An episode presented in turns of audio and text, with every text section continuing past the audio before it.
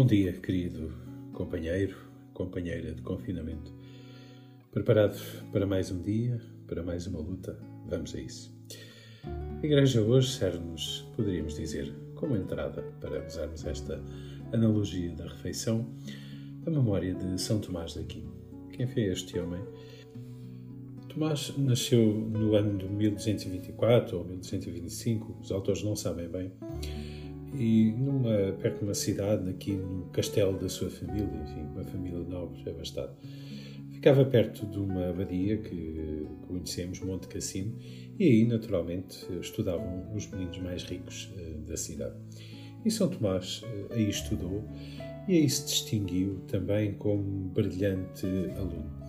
Mais tarde muda-se para a capital do reino, da Sicília, que era Nápoles, e enfim, e aí continua uma carreira académica brilhante. Mais tarde vai para Paris e de facto um, aí se consolida sua seu brilhantismo intelectual. Depois de Santo Agostinho, ele é de facto o mais o autor cristão mais citado no catecismo da Igreja Católica. E portanto é um grande exemplo, se calhar, para nós hoje de como a fé e a razão, que na altura, já naquela altura, estavam em crise, que achavam que eram, achavam-se que eram coisas uh, que não se podiam compatibilizar, mas São Tomás de Aquino tem esta maestria de mostrar que a fé e a razão podem viver perfeitamente harmoniosas uma com a outra. Mas vamos agora então ao prato principal. E que prato é este? É de facto o capítulo 4 do Evangelho de São Marcos, que nós ontem lemos 20, 21 eh, versículos, hoje temos eh, apenas 5 eh, versículos. Mas de facto mostram-nos, e é bom podermos ler, digamos assim, se quisermos fazer este exercício de ler de seguida este Evangelho de Marcos, para nos irmos inteirando daquilo que se está a passar. Ontem, se estão recordados, víamos ou escutávamos uh, a parábola do semeador. Entretanto, a multidão vai-se toda embora e ficou apenas quem? Os discípulos. E aí, com os discípulos, Jesus continua uh, a explicar-lhes e continua a mostrar-lhes uma coisa importantíssima. A palavra de Deus, aquilo que Jesus está a fazer com eles, é em primeiro lugar o cultivar uma intimidade, uma proximidade de quem sabe, de quem conhece o seu mestre. E aqui paramos o ritmo para uma pergunta. E tu, como é que cultivas essa intimidade?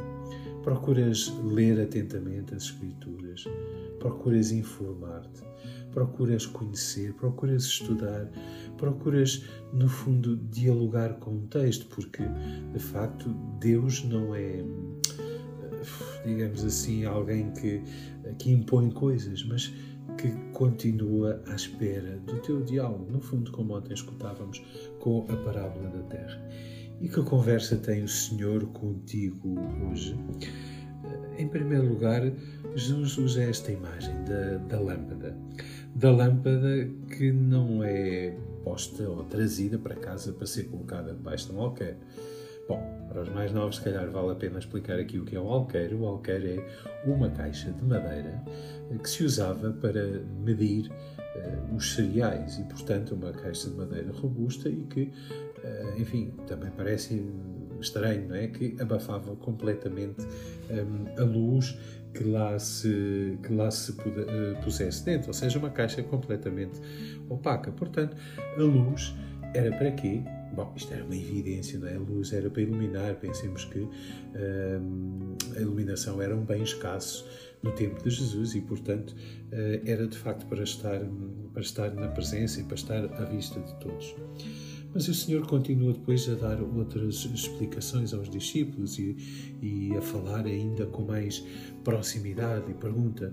E diz uh, que não há nada que esteja escondido que não venha a ser revelado, ou seja, um, se os discípulos precisam deste de serem transparentes, precisam de facto de ser não orgulhosos, orgulhosos daquilo que fazem, mas sobretudo conscientes de que eles os mais íntimos, os mais próximos, têm esta missão especial de serem sinal para aqueles que, eh, que estão à sua volta.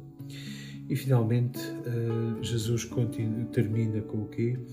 com uma coisa que é muito, mas muito significativa hoje, que pode nos servir para irmos uh, aferindo ou medindo, se quisermos, a temperatura do nosso dia, que é esta afirmação: com a medida com que medirdes, vos será medido. Reparemos nisto. Qual é a medida com que Deus nos mede? E, por comparação, ao lado, qual é a medida com que nós medimos os outros?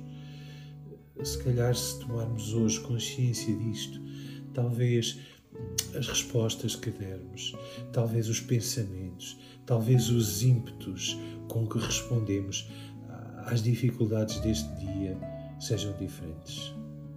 Queridos amigos, bom combate.